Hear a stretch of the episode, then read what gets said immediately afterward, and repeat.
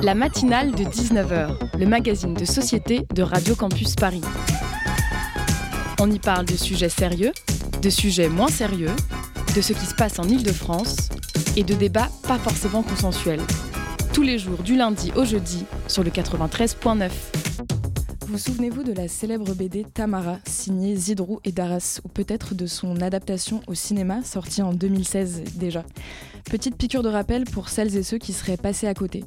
Tamara, c'est l'histoire d'une adolescente en surpoids, mal dans sa peau, qui essuie les moqueries à l'école et cherche, longtemps, en vain, le grand amour. Jusqu'à croiser enfin le regard du beau Diego dans les couloirs de son lycée sur qui elle crushera pendant les 13 tomes de la BD. Alors pour incarner cette histoire d'amour à l'écran, la production a offert le rôle du beau gosse à Ryan Bensetti. Bon ça à la rigueur pourquoi pas. Mais dans son rôle titre, elle a choisi la jeune Héloïse Martin. Du dessin au film, Héloïse Martin ne fait pas le poids. Adieu, joue joufflu et gros ventre, Tamara a désormais énormément minci. Ce qui n'échappe pas aux internautes qui s'indignent à raison et crient à la grossophobie. Alors la production, se sentant obligée de répondre à la polémique, s'empare de Twitter et balance. Le saviez-vous Héloïse Martin a dû prendre 12 kilos supplémentaires pour incarner le rôle de Tamara. Non mais vous voulez une médaille? Une justification qui ne passe pas du tout et qui nous laisse croire que les actrices grosses n'existent pas et qu'il faut mieux engraisser ces actrices pour qu'elles aient des hanches, quitte à enchaîner les régimes juste après. Cette tendance à la standardisation des héros et des héroïnes, ça perpétue les clichés sur les personnes grosses. D'ailleurs, récemment sur France 2, un téléfilm censé dénoncer la grossophobie mettait en scène une actrice portant une combinaison augmentant artificiellement sa corpulence, un procédé bien trop souvent utilisé à la télévision et au cinéma qui entraîne une humiliante discrimination. Et c'est justement de cette humiliation discriminante et du manque de reconnaissance des personnes obèses dont nous allons parler avec notre invité juste après ça.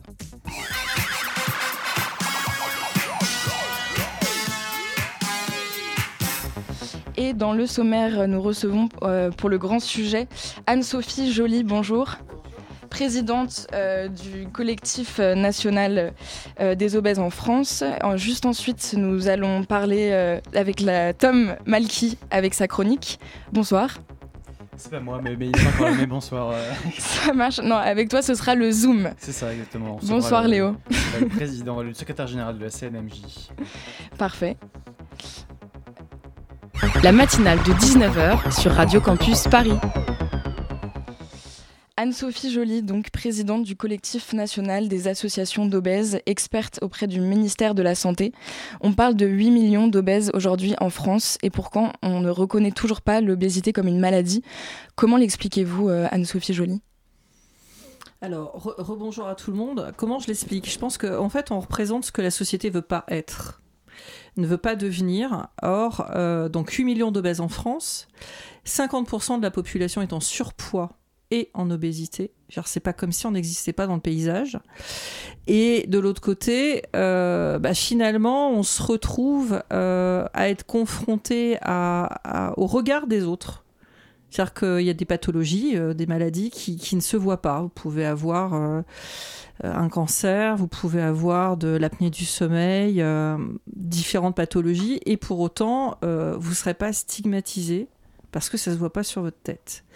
Et puis bah, l'obésité, bah, malheureusement, j'ai envie de dire, on est des gros nounours visibles, hein, repérables à 10 km à la ronde.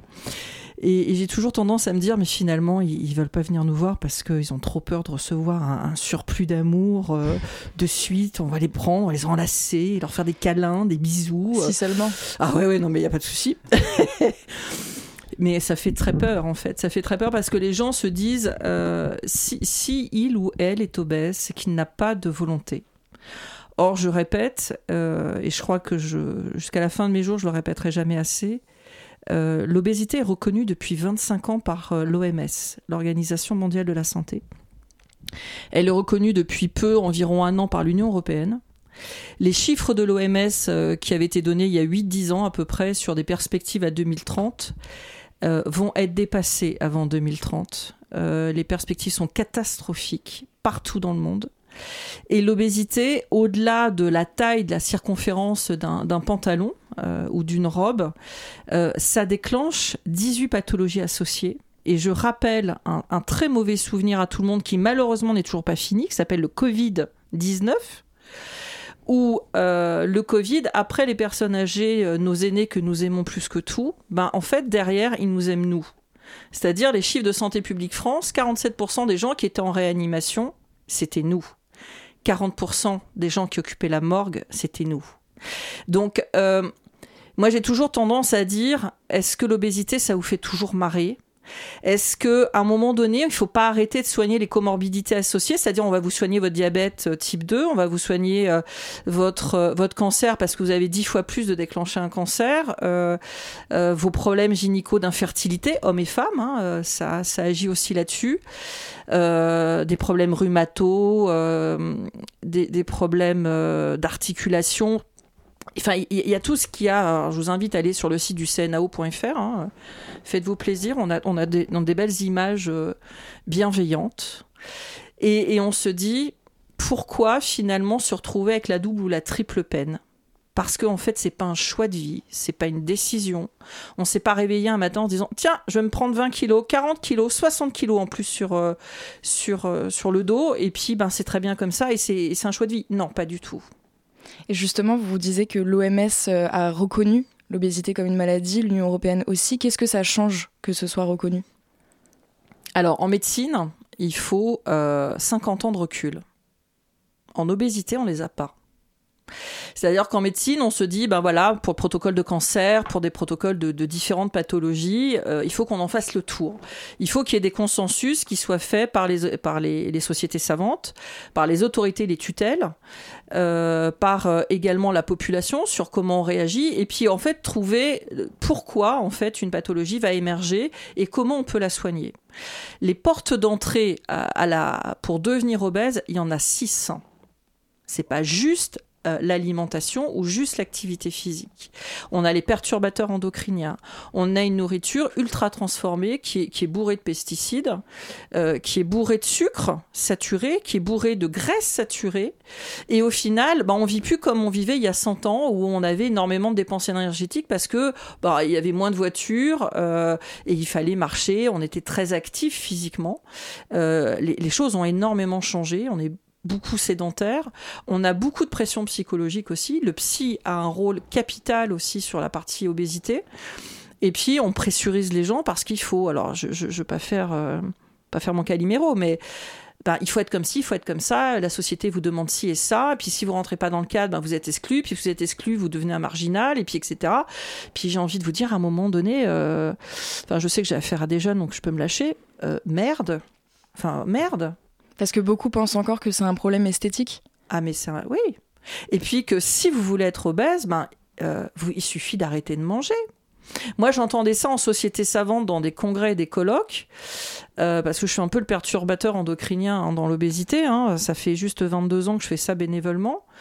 Et euh, quand je rentrais dans des sociétés savantes où on avait des exposés, où on avait des grands professeurs qui nous disaient bah, c'est comme ci, c'est comme ça, c'est machin, je leur disais mais est-ce qu'ils ont un jour croisé un patient? Est-ce qu'ils savent ce que c'est qu'un patient C'est quand même inquiétant. Ça veut dire que même les médecins n'ont pas l'air de vraiment écouter, euh, n'ont pas l'air de vraiment comprendre euh, et n'ont pas la volonté de, vouloir faire changer les choses. Est-ce que, c'est... Est-ce que vous vous sentez écouté justement par ces sociétés savantes avec le recul? Alors, cher ami, si je peux me permettre, parce que vous ne le voyez pas, moi je le vois, euh, il a fallu jouer des coudes. Hmm. Il a fallu être présente. Il a fallu échanger avec eux, il a fallu leur dire attendez ce que vous avez appris en fac de médecine, Aujourd'hui, euh, sur le terrain, ben, il faut se mettre en réactualisation, hein, il faut faire reset hein, sur le, votre disque dur. Et puis, le, souci qu'on a aussi, et, même s'il euh, y a des choses qui sont en magasin, il y a l'écriture de la feuille de route obésité au ministère de la Santé, il y a le PNNS 4, il y a le CNA, qui est le Conseil national de l'alimentation, qui est une instance interministérielle sous quatre ministères dans lequel on est inclus, hein, le collectif est inclus. Et effectivement, il faut co-travailler avec les gens, mais il faut être force de proposition. Mais en fac de médecine, ou euh, en, fac de paramédicaux, l'obésité n'est toujours pas formée et n'est toujours pas enseignée. En fac de médecine, c'est deux heures euh, facultatives. Ah Qu'est-ce que vous allez savoir d'une pathologie en deux heures? Alors moi, je donne des cours à la Sorbonne médecine, mais parce que euh, le doyen me connaît et que il sait que je suis une indécrottable qui va pas lâcher comme ça. Hmm.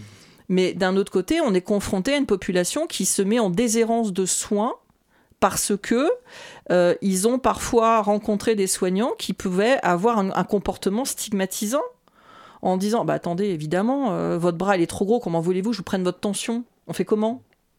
Bah, vous prenez une vanne deux vannes trois vannes au bout d'un moment vous n'avez plus les voir hein. mm. donc on arrête donc c'est alors euh, ça, c'est un constat, mais à force de rabâcher les choses, à force d'être avec eux, d'être à, leur côté, et puis, et puis d'être plusieurs à, prendre le, problème à bras le corps. Et, là, j'en veux qu'effectivement, dans, dans les actions qu'on a menées dernièrement, il y avait les Journées mondiales de l'obésité où on représente la France. Euh, donc on a fait des choses. Alors, euh, j'ai envie de vous dire, euh, malheureusement pour les Ukrainiens, il y a eu un conflit un peu géopolitique, un peu énorme et un peu sidérant pour tout le monde. Donc en termes de communication, ça a été un petit peu compliqué. Et puis on a fait le 31 mars un colloque pré-présidentiel euh, sur lequel on a interpellé les cinq plus gros présidentiables en leur disant face caméra Eh, le jour où tu es élu président, tu fais quoi sur l'obésité? Parce que moi, je t'explique là. Là, il y a des trucs qui s'appellent caméra, micro. Et puis, quand tu seras président, nous, on va revenir au galop, puis on va te dire au boulot. Quelles ont été leurs réponses alors? Bah, J'ai fait, fait le même coup il y a cinq ans. Je suis un peu tenace. Donc j'ai fait le même coup il y a cinq ans et, on avance. Mais on avance parce que euh, on lâche rien. On essaye d'être force de proposition. Euh, c'est un travail collaboratif, c'est-à-dire que c'est à la fois la production alimentaire, c'est l'enseignement, c'est la prévention, c'est la prévention des enfants. Il faut absolument sauver les jeunes parce que quand vous déclenchez une obésité, euh, alors ça se déclenche même in utero, hein, quand vous avez un bébé qui n'a plus de 4 kilos, il a déjà des risques. Si la maman, elle a fait un diabète gestationnel, elle a aussi des risques et, elle transmet un risque. Si un des deux parents a un problème d'obésité, l'enfant a 40% de chance d'avoir des problèmes derrière. Et si c'est les deux parents, c'est 80%. Donc on sait déjà d'où ça vient, euh, cette maladie? On connaît un peu les, causes ou les raisons? Alors, si s'emporte, je le répète, qui, qui ouvre à ça, euh, l'aspect génétique, effectivement, est un facteur qui est prédominant. Et, puis de l'autre côté, c'est euh, en fonction de comment va se passer la grossesse. Euh, est-ce que le bébé va naître par voie basse, donc il va être sécrété de, il va être ensemencé entre guillemets de bactéries de la maman en passant par le vagin, donc il va récupérer des microbiotes. Le microbiote, hein, je rappelle, hein, c'est quelques kilos au niveau de, des intestins et de l'estomac qui sont capitales parce que c'est eux qui vont vous nourrir vos défenses immunitaires et qui vont vous protéger tout au long de votre vie. Et, le microbiote, il va durer 48 heures. Donc en fait, comment on alimente un microbiote euh, bah, J'ai envie de vous dire, c'est manger 5 fruits et légumes. Mais là où on n'a pas été jusqu'au bout du, de l'histoire, c'est manger 5 fruits et légumes parce que ça va vous aider à vos défenses immunitaires. Et ça va vous protéger aussi sur des maladies neurodégénératives. Donc il y a tout un tas de trucs en fait qui, qui rentrent en ligne de compte. Euh, le stress, qui est un facteur aggravant. Euh, l'alimentation ultra transformée. Euh, plus, plus on peut, on peut euh, choper même des, même des produits congelés ou en boîte, mais les, les transformer soi-même. D'une, ça coûte moins cher. De deux, vous savez ce que vous avez mis dedans. Et de trois, c'est valorisant. Et de quatre, bah, si vous avez des enfants ou deux, trois générations à la maison, vous transmettez une information intergénérationnelle qui est capitale en fait. Et à ce jour, est-ce qu'il existe des traitements? Est-ce qu'on peut parler de traitements euh, alors, euh, de, prise en charge? Oui, alors, il y, a, on, a réussi à obtenir le, plan obésité en 2010-2013. Euh, où on a eu la création de ce qu'on appelle les CSO, les centres spécialisés obésité, hein, qui, ont, qui ont été euh, nommés par un groupe d'experts sur trois niveaux de stades différents. Le, niveau de prise en charge d'obésité simple, un peu plus compliqué stade 2 et un peu plus compliqué plus de la recherche stade 3. Vous avez tout sur le site du ministère de la Santé. Si vous tapez euh, centre spécialisé obésité, vous avez tout. Et puis, euh, alors là, on est dans la Rolls-Royce de la prise en charge avec l'application des recommandations de la Haute Autorité de Santé opposable à la loi. Euh, et qui permettent de protéger les patients aussi sur, sur cette prise en charge. Et puis, on a également, j'ai oublié des trucs, euh, j'étais, j'étais partie sur les CSO et puis je me suis perdue moi-même. Je ne sais plus ce qu'était la, la question de base. Euh, c'était s'il existait une prise en charge et euh, des traitements. Alors, il y a la chirurgie, ce qu'on appelle la chirurgie bariatrique. Chirurgie de l'obésité. Alors, c'est pas juste on va chez le coiffeur, hein, je le répète. C'est soit on fait ce qu'on appelle une sleeve gastrectomie où on coupe, entre guillemets, on laisse un tiers de l'estomac. C'est-à-dire qu'on réduit la capacité gastrique, donc on est en restriction alimentaire.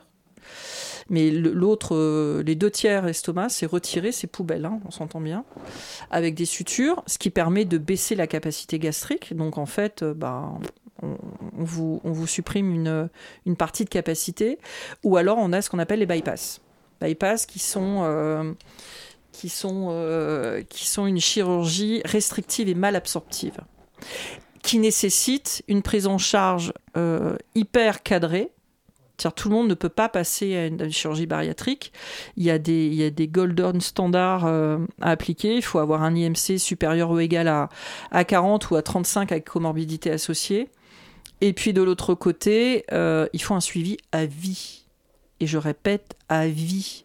Avec une prise de vitamine, nom de Dieu, vitamine à vie pour éviter des carences vitaminiques avec tout ce qui va bien ou pas bien plutôt derrière. Anne-Sophie Jolie, on en parle juste après, on continue à en parler après Bedhead de Car.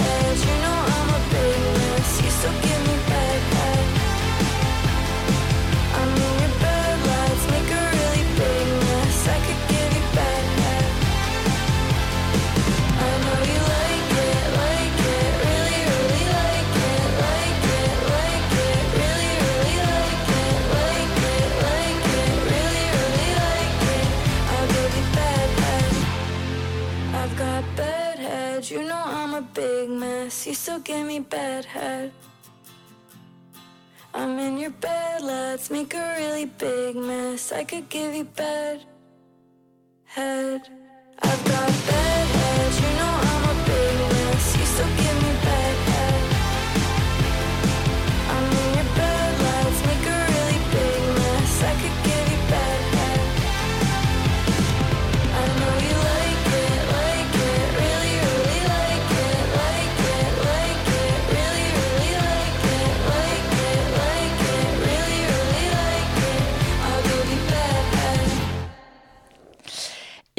sommes toujours en compagnie de Anne-Sophie Joly, présidente du collectif national des associations d'obèses, experte auprès du ministère de la Santé.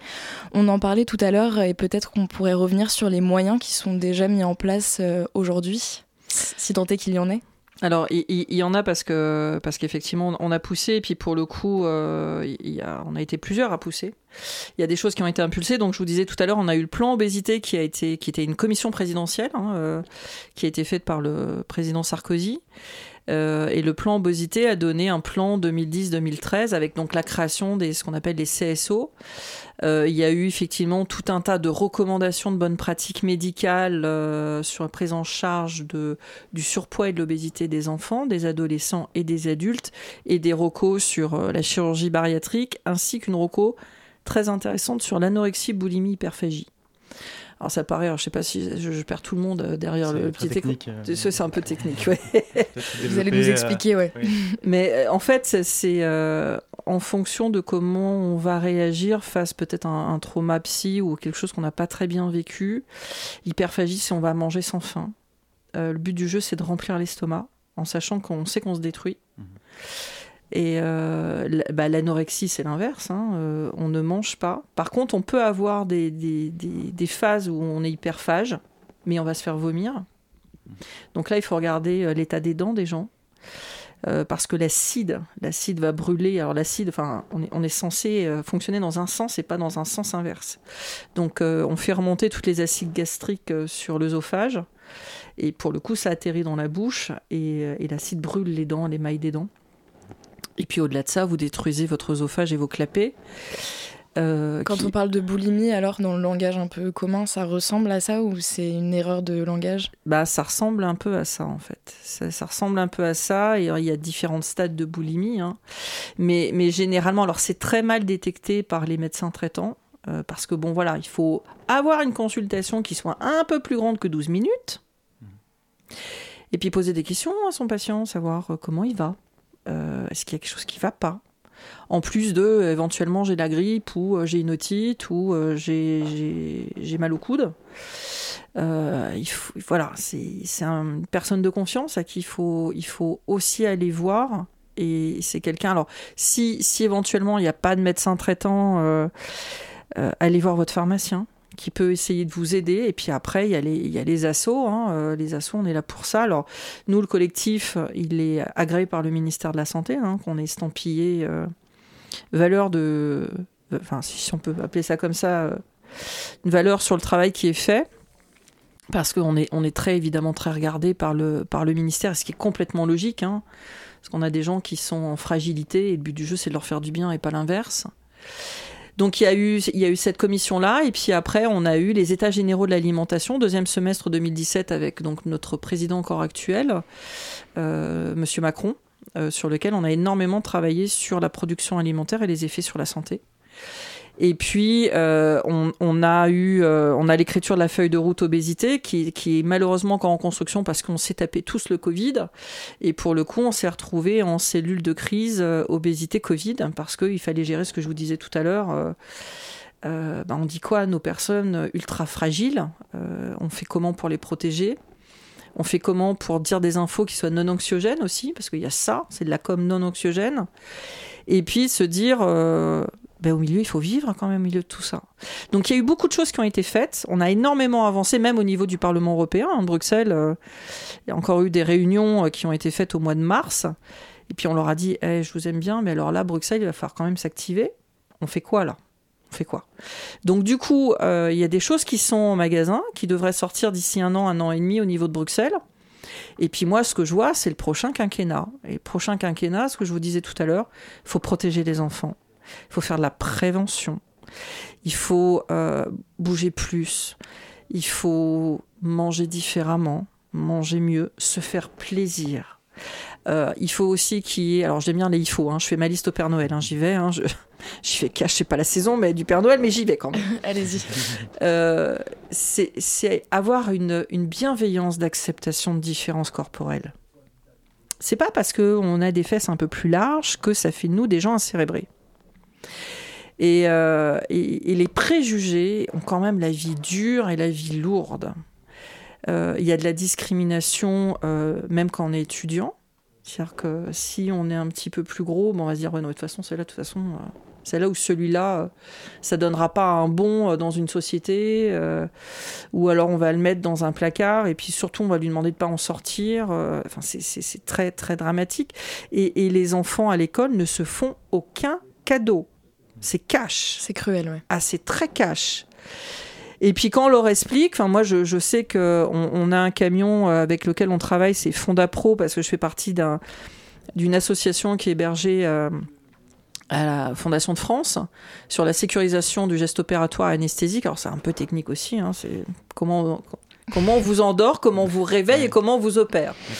Parce qu'on est quand même plus à risque en fait que la moyenne. Mm. Euh, puis le but du jeu, c'est que vous vous réveillez puis que vous alliez bien. Parce que généralement, euh, enfin voilà, il y a plein de trucs euh, sur lesquels il faut passer.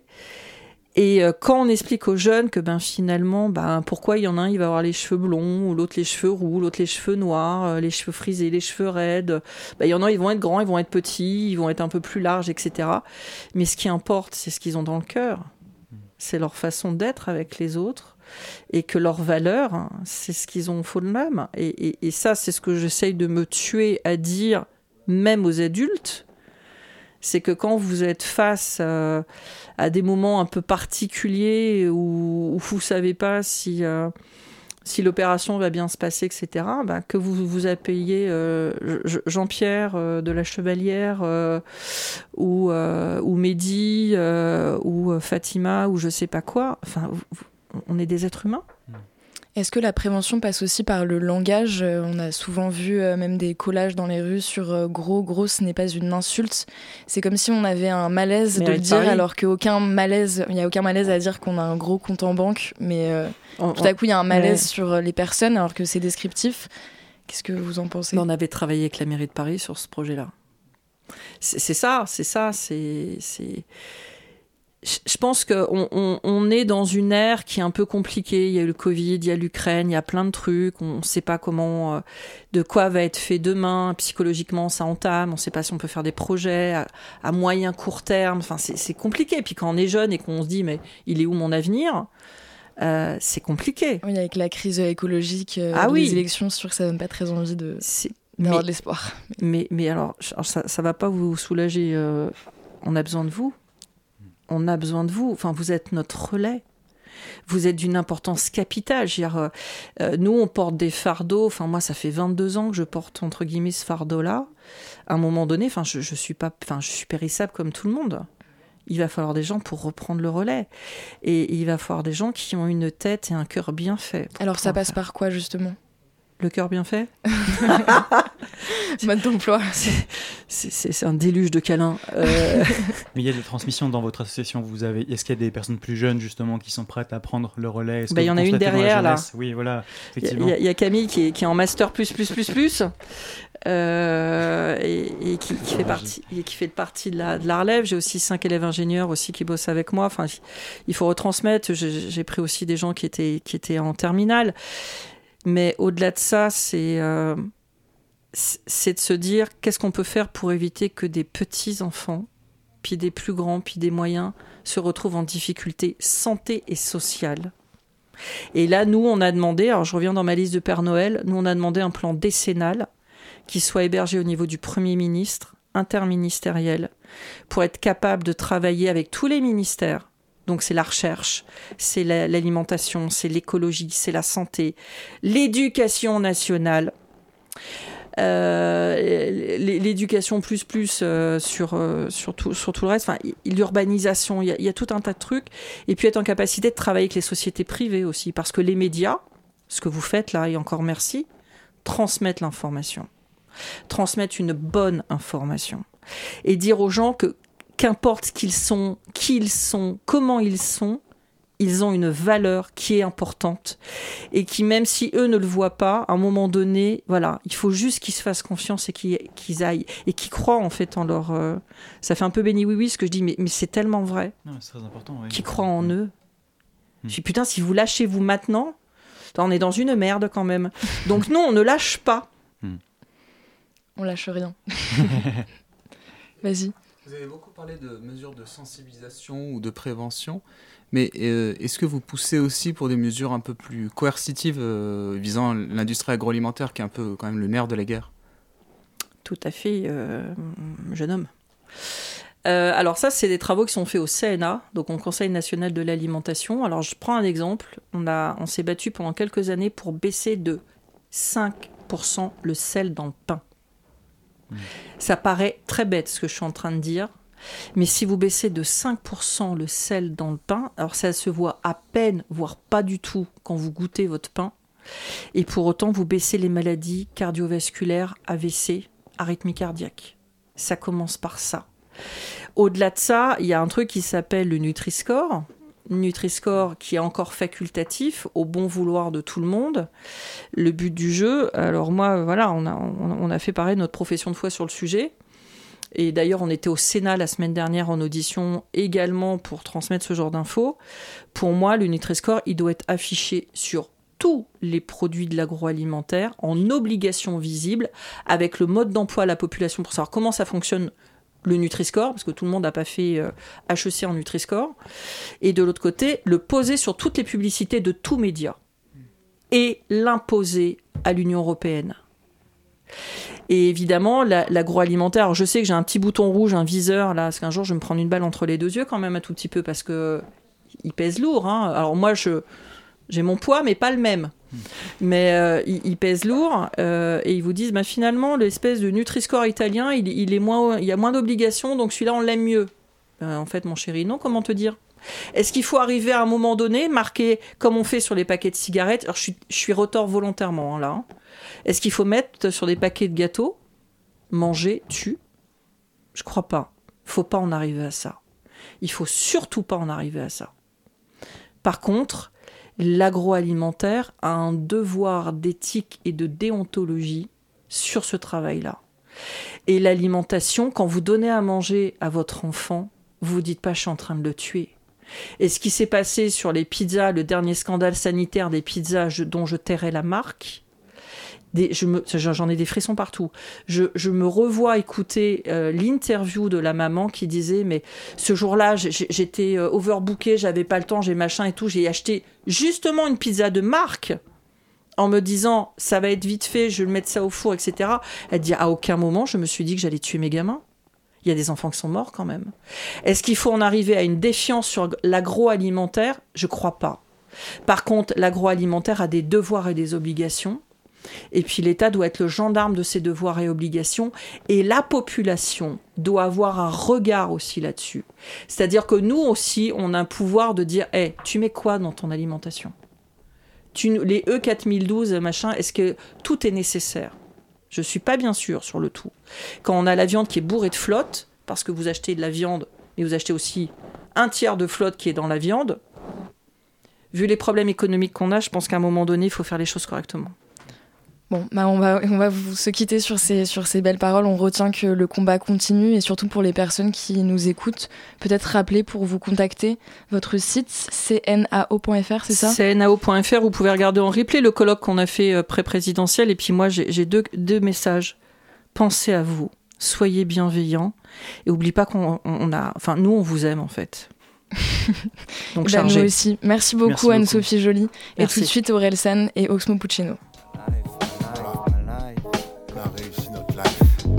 Ah ouais. ha ha ha, j'ai réussi ma life. Demain je pas, mais aujourd'hui j'ai réussi ma life. Qu'est-ce que t'aurais fait si t'avais pris ma place? Je suis même pas sûr que t'aurais réussi ma life. Sneakers classés, j'ai réussi ma life. J'ai racheté tous mes jouets, j'ai réussi ma life. J'ai plus rien à prouver, j'ai réussi ma life.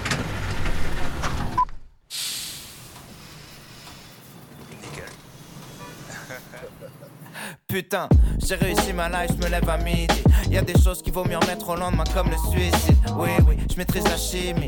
S'il y a du rap de Yankee, je dois être le scientifique, celui qui s'enrichit. Perdu dans mes pensées quand y avait pas de plan. Absent avant, quand la vie n'avait pas de sens. Quand j'étais pas sûr d'avoir du talent, quand j'y croyais pas. Boule au vent tellement gros, je pouvais faire des caméas. J'ai la formule secrète, j'ai des nouveaux et des vieux textes. Des vérités, ils sont des peut-être. Mes ex me regrettent, j'ai réussi ma life. J'ai plus genre de truc où tu te sens sale comme après deux grecs. C'est ta Rolex, mais c'est mon heure. Ta percé, c'est super, maintenant essaye de tenir la longueur. Je rentre en boîte en quechua, je suis fidèle, c'est pour ça que ta pétasse rentre chez toi, n'est-ce pas? Je voulais écrire pour ces petits bâtards, mais la seule chose que j'ai trouvé à dire c'est ha ha, j'ai réussi ma life, j'ai réussi ma life. Aurait les sur la rythmique à face. Koiba, Chivas, j'ai réussi ma life. Un nouveau moulinet, j'ai réussi ma life. Aubergine, parmesan, j'ai réussi ma life. Plus de batterie, j'ai réussi ma life. Ce que je fais de ma vie, j'écris des vaccins, trouver des formules, pour frimer des choses simples. Positivité recto verso, je remercie la vie quand je me sers un verre d'eau. Tu sais ce que ça fait de sentir happy après autant de réveil sur le tapis, sous la pluie, assis sur un banc, porte de pantin, sans aucun plan, aucun tapin. Je chante avec nonchalance, à ton avis, t'es pas fan, je m'en balance. Dans le plaisir de chaque instant, depuis que je me remets de la délinquance. Frimés, ils n'ont aucune raison de s'en devenir meilleur qu'une saison 2. Je vais m'en sortir avec Aurel en fit solide, pas comme une clope et Oli déchaîner les cadeaux, c'est toi le prisonnier. Tout s'achète pas, tu tombes dans les premiers rounds. Tellement de blindés qui ont raté leur life. À cette heure précise, j'ai réussi ma life. Ma life.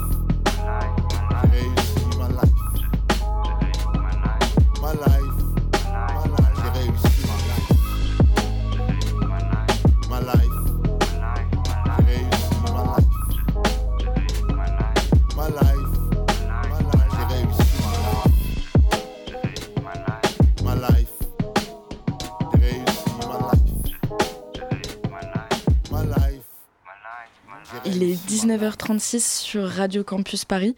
Vous écoutez la matinale et on vient d'écouter Ma Life de Orelsan et Oxmo Puccino. La matinale de 19h sur Radio Campus Paris. Et tout de suite, c'est le flash par Solène Cazenave.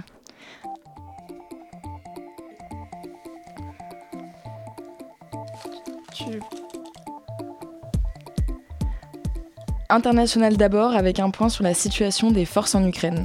Oui, après leur retrait de la région de Kiev, les troupes russes se massent actuellement dans le Donbass, cette région de l'est du pays contrôlée en partie par des séparatistes pro-russes. Le ministère ukrainien de la Défense a annoncé s'attendre très rapidement à une grande offensive. En parallèle, les troupes russes maintiennent leur pression sur la ville portuaire de Mariupol, assiégée depuis plus de 40 jours et largement détruite. Hier soir, plusieurs sources ukrainiennes ont dénoncé l'utilisation d'une substance toxique lors des attaques, ce qui pourrait indiquer que l'armée russe fasse usage d'armes chimiques. La ministre britannique des Affaires étrangères, Liz Truss, a annoncé que le Royaume-Uni ouvrait une enquête pour vérifier ces informations. Maintenant, du côté des États-Unis, États-Unis avec une scène de chaos ce matin dans le métro de New York. Des tirs ont fait au moins 16 blessés dans une station de Brooklyn à l'heure de pointe. Des engins explosifs non déclenchés ont aussi été retrouvés. Les secours sont en cours d'intervention sur place. Mais la chef de la police exclut pour l'instant l'ouverture d'une enquête pour acte terroriste. L'actualité politique désormais au surlendemain du premier tour de la présidentielle. Oui, car Emmanuel Macron et Marine Le Pen se sont lancés sans attendre dans leur campagne de l'entre-deux tours. Après une visite hier dans le nord de la France, le président s'est rendu aujourd'hui à Mulhouse et à Strasbourg, deux villes qui ont placé Jean-Luc Mélenchon en tête du premier tour. Marine Le Pen a quant à elle tenu une conférence de presse sur ce qu'elle appelle la nécessaire revitalisation de la démocratie. La candidate du Rassemblement national s'est prononcée pour l'instauration d'un septennat non renouvelable et pour des élections législatives au scrutin proportionnel plutôt que majoritaire. Tout ça en modifiant la Constitution par référendum. Parlons maintenant société. Oui, une enquête interne menée à Polytechnique et à laquelle Le Monde a pu avoir accès révèle l'ampleur des violences sexuelles dont sont victimes les étudiantes. Sur plus de 2000 réponses collectées, près d'une étudiante sur quatre affirme avoir été victime d'une agression sexuelle depuis le début de sa scolarité à l'école. 10 d'entre elles disent avoir été victimes de viol ou tentative de viol, et 3 avoir été droguées à leur insu pendant une soirée étudiante. 50 ans après son ouverture aux femmes en 1962, l'école polytechnique reste un bastion masculin où 83% des élèves sont des hommes, contre 72% dans l'ensemble des écoles d'ingénieurs. Ça fait bondir. Et au niveau de la justice? Un verdict qui est tombé aujourd'hui. Le Chilien Nicolas Cepeda a été condamné à 28 ans de réclusion criminelle par la justice française. Il est reconnu coupable du meurtre en 2016 de son ex-petite amie Narumi Kurosako. L'étudiante japonaise, qui venait d'arriver en France pour un échange universitaire, avait disparu dans des circonstances toujours pas éclaircies. Malgré un faisceau d'éléments à charge contre lui, Nicolas Cepeda a continué à clamer son innocence pendant les deux semaines du procès, en répétant Je ne suis pas l'assassin de Narumi. Il était retourné au Chili après la disparition de la jeune fille et a été extradé vers la France en 2020. Dernier point, santé. Oui, selon deux agences de surveillance européennes qui ont compilé des signalements, ce sont 150 cas de salmonellose liés au chocolat Kinder qui ont été détectés dans 9 pays de l'Union européenne, dont la France. Le communiqué qui a été publié aujourd'hui pointe comme origine du foyer épidémique l'usine Kinder d'Arlon, en Belgique, qui a perdu la semaine dernière son autorisation de production. La justice belge a ouvert ce lundi une enquête pour établir d'éventuelles responsabilités dans la contamination des produits chocolatés. Merci beaucoup Solène. Et tout de suite la chronique de Tom Malky, Société de Radio Campus Paris. Bonsoir Tom, comme la semaine dernière, tu nous proposes de découvrir l'économie à travers le portrait d'une personne. Et aujourd'hui, présidentielle oblige, ça me fait du mal de le dire, mais tu vas nous parler de Marine Le Pen. Je vois pas pourquoi. Alors oui, la semaine dernière j'ai parlé de lutte féministe, on m'a dit de revenir, ok, donc cette semaine on parle de fascisme. Parler d'extrême droite sur cette antenne c'est un peu comme parler de contrôle fiscal chez les Balkany, faut pas avoir peur du silence. Alors, le fait est que d'ici une semaine, les gauchistes qui nous écoutent vont devoir se rendre aux urnes pour voter, ou pas d'ailleurs, c'est un peu le souci de cette campagne, parler ne serait-ce que de l'acte de voter, c'est devenu clivant. Alors foutu pour foutu, j'ai décidé de vous faire un petit rappel des options qui s'offrent à nous, et je commence par la plus évidente, Marine Le Pen. Alors, c'est la candidate qui est économiquement à gauche d'Emmanuel Macron. Non, non, je plaisante pas. Si vous mettez du côté de, si vous mettez pardon de côté le fait qu'elle est raciste, islamophobe et qu'elle appelait Hitler tonton Dolphy, véridique, son programme parle plus aux classes ouvrières. La majorité ont voté pour elle au premier tour. Ça veut pas forcément dire non plus que son programme est bon. Mais alors, ce programme, justement, on en parle. Bon, elle veut baisser la TVA sur les carburants, le gaz et le fuel, un taux qui est actuellement de 20% et qu'elle voudrait ramener à 5,5%. Et ça, ça va surtout parler aux jeunes entrepreneurs et artisans qui doivent prendre leur véhicule pour aller travailler. Pour eux, elle a une deuxième mesure, supprimer l'impôt sur les sociétés pour les jeunes entrepreneurs de moins de 30 ans et pendant les 5 premières années. D'ailleurs, en général, si vous êtes jeune, Marine Le Pen a à peu près tout fait pour vous séduire. Elle veut proposer un prêt à taux zéro sur 10 ans. En gros, je te prête un euro et tu as 10 ans pour me rendre un euro, pas 2 euros. Ça semble logique comme ça, mais ça veut dire que celui qui prête ne fait aucun bénéfice. En l'occurrence, ce ne serait pas les banques parce qu'elles acceptent, elles acceptent pas de ne pas faire de bénéfice. Ce sera donc l'État et seulement pour les couples de moins de 30 ans. Pour les moins de 30 ans, toujours, elle veut également supprimer les impôts sur le revenu, quel que soit le revenu. Et puis, tant qu'on y est, hein, elle a aussi promis de rendre les trains gratuits pour les moins de 25 ans. Oui, enfin, seulement aux heures creuses. C'est ce que j'appelle le les, les offres soumises à condition dans la limite des stocks disponibles, non remboursables, non échangeables, non renouvelables. Ça veut dire que c'est des petites promesses, mais on ne sait jamais si ça va vraiment se faire. Voilà, toutes ces mesures, ça pour les jeunes, ça me semble important de le rappeler parce que on a beaucoup entendu sur les réseaux sociaux que ce sont les 18-34 ans qui ont majoritairement plébiscité Jean-Luc Mélenchon, c'est vrai, mais surtout dans les grandes villes. Il ne faut pas oublier que la candidate qui est arrivée deuxième sur cette même catégorie d'âge, bah, c'est Marine Le Pen. Donc les vieux ont bon dos, mais selon les statistiques, chez les moins de 34 ans, une personne sur quatre a voté Marine Le Pen, et dans ce studio, on est 5. Donc si quelqu'un veut se dénoncer, voilà. Bon, à toutes ces personnes de moins de 30 ans qui veulent voter Marine Le Pen au second tour, et il y en a, je ne sais pas s'ils écoutent cette antenne, mais il y en a. N'oubliez pas que cet argent que vous ne devrez plus payer, il se fera sur le dos de quelqu'un d'autre. En l'occurrence, sur celui des étrangers pour lesquels Marine Le Pen veut supprimer les aides sociales, et aussi sur celui de l'audiovisuel public que la candidate veut tout simplement privatiser. Et si tout cela ne vous dérange pas, alors allez bien vous faire... Mince, j'ai plus de temps. bon, mais bien, merci beaucoup, Tom. Euh, on n'oublie pas d'aller voter. Le Zoom, dans la matinale de 19h. Bonsoir Léo et bonsoir, à votre invité Didier Desormeaux. Bonsoir. Bonsoir, vous êtes donc euh, journaliste indépendant, vous êtes formateur aux techniques et aux méthodes du journalisme audiovisuel, mais vous êtes surtout secrétaire général adjoint de la Conférence nationale des métiers du journalisme. Donc ce sera le 5 mai prochain, la 12e édition de la conférence. Euh, elle s'intitule Journalisme rêvé, journalisme enseigné, journalisme pratiqué. Ça se passe à Paris-Dauphine. Concrètement, c'est quoi la différence entre ces trois journalismes? Bah il n'y a pas de différence, il y a une continuité en fait, il y a une logique dans le temps, c'est-à-dire on commence à en rêver on, va suivre l'enseignement du journalisme et puis après on le pratique. Et justement, cette conférence est là pour échanger sur euh, ces trois paliers, ces trois niveaux. Et est-ce qu'on en atterrit indemne euh, Est-ce qu'en haut de l'escalier, dans quel état on est? Ça va être la question. Mais il y a un peu, alors c'est vrai qu'on est peut-être certains pas mal placés pour le savoir, il y a quand même un, gap entre ce qu'on rêve quand on a, avant d'entrer en école de journalisme, ce qu'on nous enseigne et à la fin ce qu'on est amené à faire.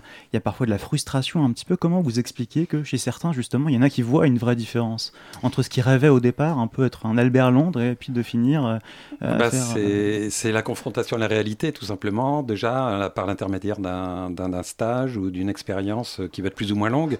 Mais euh, le gap, effectivement, il est très important, puisque la figure du journaliste, que ce soit en littérature, en euh, dans la chanson, dans, tout, c'est une figure valorisée, euh, effectivement, d'indépendance, euh, de curiosité, d'intérêt, enfin autant de choses qui, qui décalent par rapport à, ce qu'on peut observer quand on voit la vie de tous les jours, la vie sociale.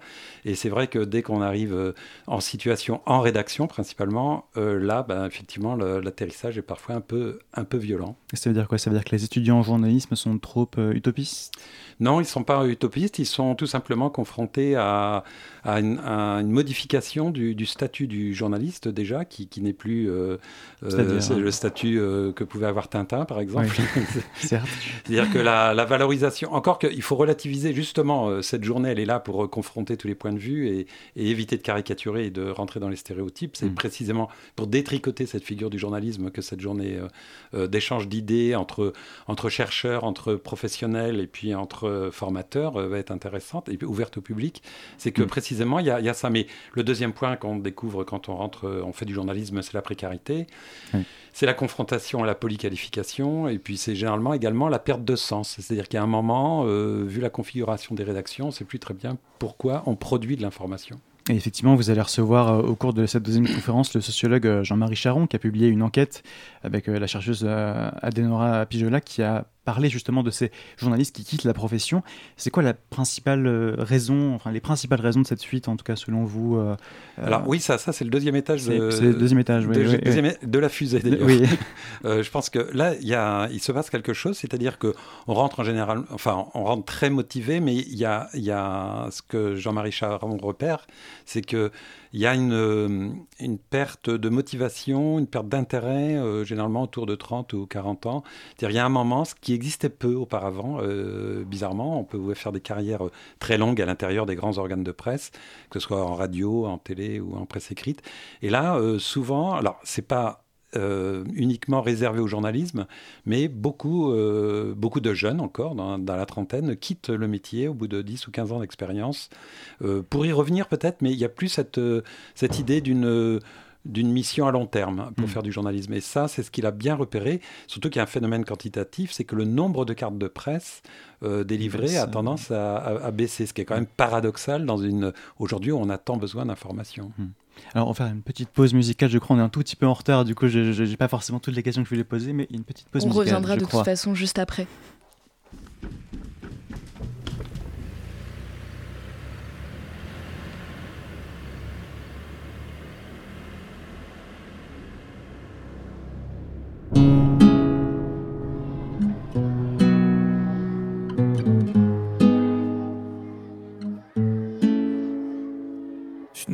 Ta pharmacie. Tu sais, maman, si j'avais envie de vomir tous les matins quand j'étais gamin, c'est parce que j'avais envie d'effacer tes larmes et tes. Pourquoi tu te lèves jamais quand on part à l'école? La dépression, c'est jamais vraiment drôle. Comment dire à mes amis que ma mère est pas vraiment folle? Maman, on va partir, loin des médecins, des vampires qui confondent les cachets avec les auréoles. Dans son sillage, tout s'éclaire. On verra si je brille loin.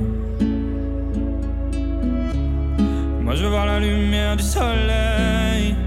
Je dors comme un enfant. Je t'aime comme un enfant.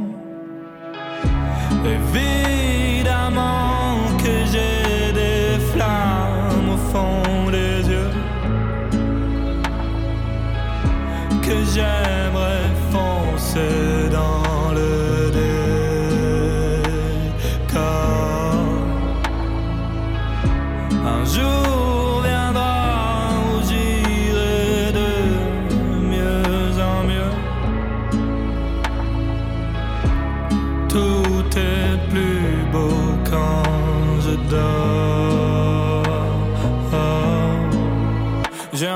j'arrive à faire pleurer ma mère sans avoir à lui parler. Merci aux gens bizarres, merci à ceux qui sont censés faire de ma vie un miracle j'aimerais bien la faire cesser. 7 milliards de visages, 7 milliards de gens à bercer. Mon cœur arrête de battre à l'heure où je suis défoncé. S'il te plaît, serre-moi un verre. J'ai pas envie que le mur me rate. Vivre en fait, c'est facile. Attendre que les choses se passent. Quand t'es dans l'impasse, ferme les yeux et vacille. J'ai envie de partir, j'ai envie de mettre les voiles. Maman Et c'était dans le décor de The Doug. La matinale de 19h. On se retrouve pour la deuxième partie de, ce Zoom. Je corrige, effectivement, vous êtes secrétaire général tout court de, la Conférence nationale des métiers euh, du journalisme, euh, conférence qui aura lieu donc le 5 mai prochain à l'Université Paris-Dauphine. Vous pouvez d'ailleurs continuer à vous inscrire euh, sur le site de la CNMJ, c'est cnmj.fr si je ne dis pas de bêtises. Exactement, c'est ouvert à tout le monde. Donc on rappelle le thème, journalisme rêvé, journalisme enseigné, journalisme pratiqué. ça fait effectivement 12 ans que vous essayez de chaque année pointer un petit peu du doigt des, problèmes, des thématiques qu'on retrouve qui, qui question dans le milieu du journalisme. Est-ce que vous avez le sentiment d'être euh, écouté quand même? Est-ce que vous avez le sentiment que ça a un poids, cette conférence, que ça fait poser des questions euh, aux rédactions? Ben, si, on si, on regarde euh, ce qui s'est passé au sein de la CNMJ, de cette conférence depuis 12 ans, certains dossiers ont bien avancé grâce à, grâce à cet échange. Je vais prendre par exemple la, la, la convergence entre euh, ce qui définit une école reconnue et puis, euh, et puis la, profession. Il y a eu de, gros efforts au, fin, au, sein de la CPNJ, dont, j'étais mm. d'ailleurs président, euh, qui, qui, justement était là pour définir les critères de validation des écoles. Il y a 14, écoles reconnues hein, aujourd'hui. Oui, il y a 14 écoles, des cursus, hein, pas, pas, pas, uniquement les écoles, mais ce sont les cursus qui sont reconnus. Donc ça, ça, ça, ça a très bien avancé. En revanche, on a eu on a un dossier qui n'a pas beaucoup avancé, c'est le passeport journaliste, qui a été euh, un, des prétextes pour euh, développer cette CNMJ, enfin développer ses activités et, et, entraîner dans son sillage un certain nombre de réformes on a pensé à un moment qu'on pouvait faire un, une sorte de passeport, c'est-à-dire après, ben, après trois semaines de formation, comme vous passez le BAFA pour être euh, éducateur, il y avait trois semaines où vous aviez une, sorte de mise à niveau pour tout un chacun qui voulait faire du journalisme, parce que vous savez c'est une profession ouverte, donc tout le monde peut être journaliste. Mais là il y avait, euh, il y avait l'idée que euh, tout le monde pouvait être mis à niveau et c'était chevillé avec la carte de presse. Mhm. Mais ça a été très compliqué puisque dès l'instant où on touchait à ce statut de liberté du, métier de journaliste, et eh ben là, on, a eu des blocages, on n'a pas pu aller, aller plus loin. Mais euh, ne désespérons pas, moi je suis très favorable à, la mise en place de ce passeport journaliste qui donnait le béaba de la déontologie, mhm. de la base du journalisme, etc. pour tout le monde. Alors vous venez de dire, le journalisme est une profession très ouverte. alors sur le papier, c'est vrai que ça ça paraît être le cas, mais il y a pas mal de freins, et c'est vrai que les concours sont très sélectifs. Et aussi, on a une profession qui paraît de l'extérieur comme ça très, très unifiée, très, euh, très peu diversifiée. Euh, et c'est vrai que dans ce journalisme rêvé, ça, joue aussi forcément comment est-ce qu'aujourd'hui on peut euh, lutter contre cette uniformisation aussi du métier de journaliste qui peut aussi dissuader des jeunes d'aller vers ces métiers-là? Oui, alors il y a, y, a, y a, deux manières de voir les choses. Soit on s'engage dans un cursus qui est, vous avez raison, qui est qui est assez long, euh, qui, est sélectif, euh, qui généralement euh, finit à bac plus 5, hein, encore que les écoles, il y a tous les niveaux justement, et la, la, la, commission qui valide, qui valide les cursus est vigilante pour qu'il y ait absolument tous les, tous les, toutes les possibilités d'entrée à 2 ans, 3 ans ou, ou, plus pour, pour, finir en master. Mais euh, c'est un métier qui est toujours ouvert. Alors, soit euh, il y a quand même aujourd'hui beaucoup de bourses. Moi, j'inviterais vraiment les, les, prétendants, ceux qui sont vraiment motivés pour faire du journalisme, à faire une école. Ça, il n'y a, a, pas de doute. Mais si on n'y arrive pas, c'est pas grave. Euh, c'est vrai que c'est un métier qui est très ouvert et qui donne toujours des opportunités, surtout aujourd'hui technologiquement, où on a quand même des possibilités de diffusion qui sont infinies par rapport à, à celles qui existaient auparavant. Donc, il faut rester enthousiaste. Et il y a plein de portes d'entrée autres que les écoles reconnues. Il y a plein de gens qui sont journalistes euh, par euh, d'autres portes que. Absolument. Alors, déjà, il y a une centaine de formations au journalisme. Hein. donc, il, y en a, il y a 14 cursus reconnus. Il en reste, vous faites le calcul, il en reste pas mal. Donc, il euh, ne faut pas les négliger non plus. Mhm. Et après, c'est l'expérience qui peut vous amener vers le journalisme. Hein. Ça peut être un engagement, ça peut être une expérience, ça peut être. les, les, portes sont multiples. Mais c'est vrai que là, il faut donner un peu plus de soi. C'est plus d'efforts, plus de travail. Et il faut éviter, en allant trop vite vers une mission de, journaliste, à rester enfermé dans un style ou sur un support. Et je pense qu'il faut mhm. varier les supports, varier les styles pour euh, avoir un parcours le plus intéressant possible. Et quel regard vous portez aujourd'hui sur euh, cette nouvelle génération qui soit arrive dans les écoles ou dans les rédactions? Euh, Parfois, on a le sentiment que les gens sont, les, étudiants sont plus engagés, ont justement cette volonté d'avoir un journalisme rêvé qui est plus, qui prend un bras le corps certaines causes en, particulier. vous avez le sentiment qu'il y a une transformation des profils Oui, c'est vrai parce que ça vient. le journalisme rêvé existe toujours. Je dirais même qu'il peut-être qu'il existe de plus en plus, paradoxalement. C'est un vrai paradoxe. Et en même temps, il y a une exigence en arrivant dans une rédaction. Et c'est vrai que souvent, ça fera partie des thématiques qui sont confrontées à un management qui est un peu en décalage par rapport à ça et qui n'a pas tous les, codes, tous les codes pour comprendre euh, euh, quels sont les, les, enjeux finalement dans la production d'informations enjeux qui sont aujourd'hui quand même fondamentaux. Alors c'est effectivement une partie entière de la question du management dans, dans les rédactions. J'ai un peu du, mal à comprendre à, à, quoi ça renvoyait exactement. Il y a aujourd'hui des, des, problèmes de management au sein des, des rédactions que, que, vous voulez soulever Oui, parce que la, la manière de progresser jusqu'à maintenant dans une rédaction, c'était principalement à l'ancienneté, en fait. Voilà. Oui. Hmm. Donc après, c'est pour ça qu'il y a une table ronde là-dessus sur les générations, la, problématique et la problématique euh, liées au management. Hein. Euh, mhm. ça va être deux points forts, ça très important, euh, parce que quand vous êtes jeune journaliste, vous débarquez, bah, parfois vous en savez plus, au moins techniquement, que la personne qui vous, qui vous dirige. Donc là, il y a, y a, un petit souci qui met très mal à l'aise et, et souvent déstabilise l'encadrement, qui n'est pas préparé à ça, mhm. en dehors du fait qu'eux, ils ont pu avoir une acquisition d'expérience. Donc il faut trouver un bon équilibre entre les deux, et il y aura justement des expériences en rédaction qui seront exposés euh, durant cette conférence. Et il y aura également, je crois, des interventions d'étudiants aussi Qui, participent également à cette, à voilà, conférence. Voilà, voilà, Donc euh, là, on est en train de, de tourner une série d'interviews justement de jeunes journalistes qui sont encore dans les cursus, qui seront présents en table ronde, ou euh, plus tard, euh, après 2-3 ans d'expérience, la question clé étant comment vous vous voyez dans 10 ans ou dans 15 mmh. ans, compte tenu des 3-4 ans d'expérience que vous avez? Et, je laisse la surprise pour les participants. Est-ce que vous avez déjà un petit retour? Est-ce que quel, sentiment vous avez l'impression quand, euh, quand, quand, on a 4-5 années d'expérience dans une rédaction? Comment on ressort? Quel est l'état d'esprit Je dis ça parce que je, viens de sortir d'école, moi personnellement, je suis assez. Oui, oui, oui, J'ai envie de savoir comment je serai dans 5 ah bah, ans. Vous êtes cœur de cible. Hein, pour la conférence. J'y serai. Oui, oui, oui. Euh, oui, alors, il y, y, a dans les réponses aux questions euh, posées, notamment, euh, qu'est-ce que, comment vous vous voyez dans 10-15 ans il n'y en a pas un qui m'a dit je vais rester là jusqu'à, alors selon le résultat des prochaines élections, 65 ans ou 63 ans ou 60 ans. Mais en tous les cas, tous me disent dans 10-15 ans, je ne sais pas, tout peut changer, je peux reprendre l'exploitation de, de, de, mes parents, je peux refaire du vin, je peux devenir boulanger.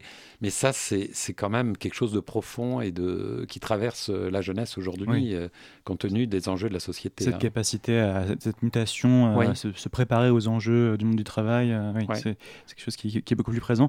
Mais alors justement, comment est-ce qu'on fait pour euh, éventuellement redonner envie, ou en tout cas persuader les gens de, de rester, d'aller dans cette filière, mais aussi d'y rester. si vous deviez vous adresser, voilà, il y a pas mal d'étudiants qui nous écoutent et qui sont aussi dans le studio et en régie, qui préparent actuellement les concours mhm. des écoles. quel message vous auriez envie de passer à, ces personnes-là? Non, mais le, message est toujours le même. Hein. C'est un, un, métier enthousiasmant qui est qui est au cœur des problématiques d'aujourd'hui. Je pense que Aujourd'hui, si on voit les enjeux, euh, les enjeux qui concernent notre société, je pense qu'il ne faut pas hésiter à, rentrer dans ce métier qui est quand même de toute manière, même si aujourd'hui il est pesant technologiquement, parce qu'on croyait être libéré de la technique, on se rend compte qu'avec la polyqualification, on est quand même, euh, je connais bien le problème, j'étais responsable hein, de la formation de mes collègues à, France Télévisions, donc j'étais au cœur de cette problématique. Eh ben voilà, il y a, malgré tout ça, malgré les incompréhensions de l'encadrement, euh, malgré la dégradation du statut et malgré la précarité, faut y aller. Hmm. Il faut y aller, oui, oui, sans, sans, hésiter. Et aussi essayer, pourquoi pas, de changer les choses de l'intérieur aussi. oui, tout à fait, absolument. et ça, je l'ai remarqué dans les interviews, il y a cette volonté de changer euh, les choses de l'intérieur, et, et, les choses sont en train de changer. Et il y aura justement de très intéressants témoignages. Euh, euh, durant cette conférence du 5 mai. Et donc ce sera donc effectivement le 5 mai, je le répète, à Paris Dauphine, euh, pendant une journée entière réservée donc euh, sur le site de la Conférence nationale des métiers du journalisme, cnmj.fr. Merci beaucoup d'avoir été avec nous ce soir. Merci beaucoup pour cette vision optimiste du métier, surtout pour cette période charnière d'orientation certainement pour beaucoup de nos auditeurs et auditrices. Merci aussi à Solène, à Tom, à toi Léo, et à nos invités Didier Desormeaux, mais aussi à Anne-Sophie Joly. Merci à vous, auditeurs, auditrices, d'avoir été avec nous ce soir dans la matinale.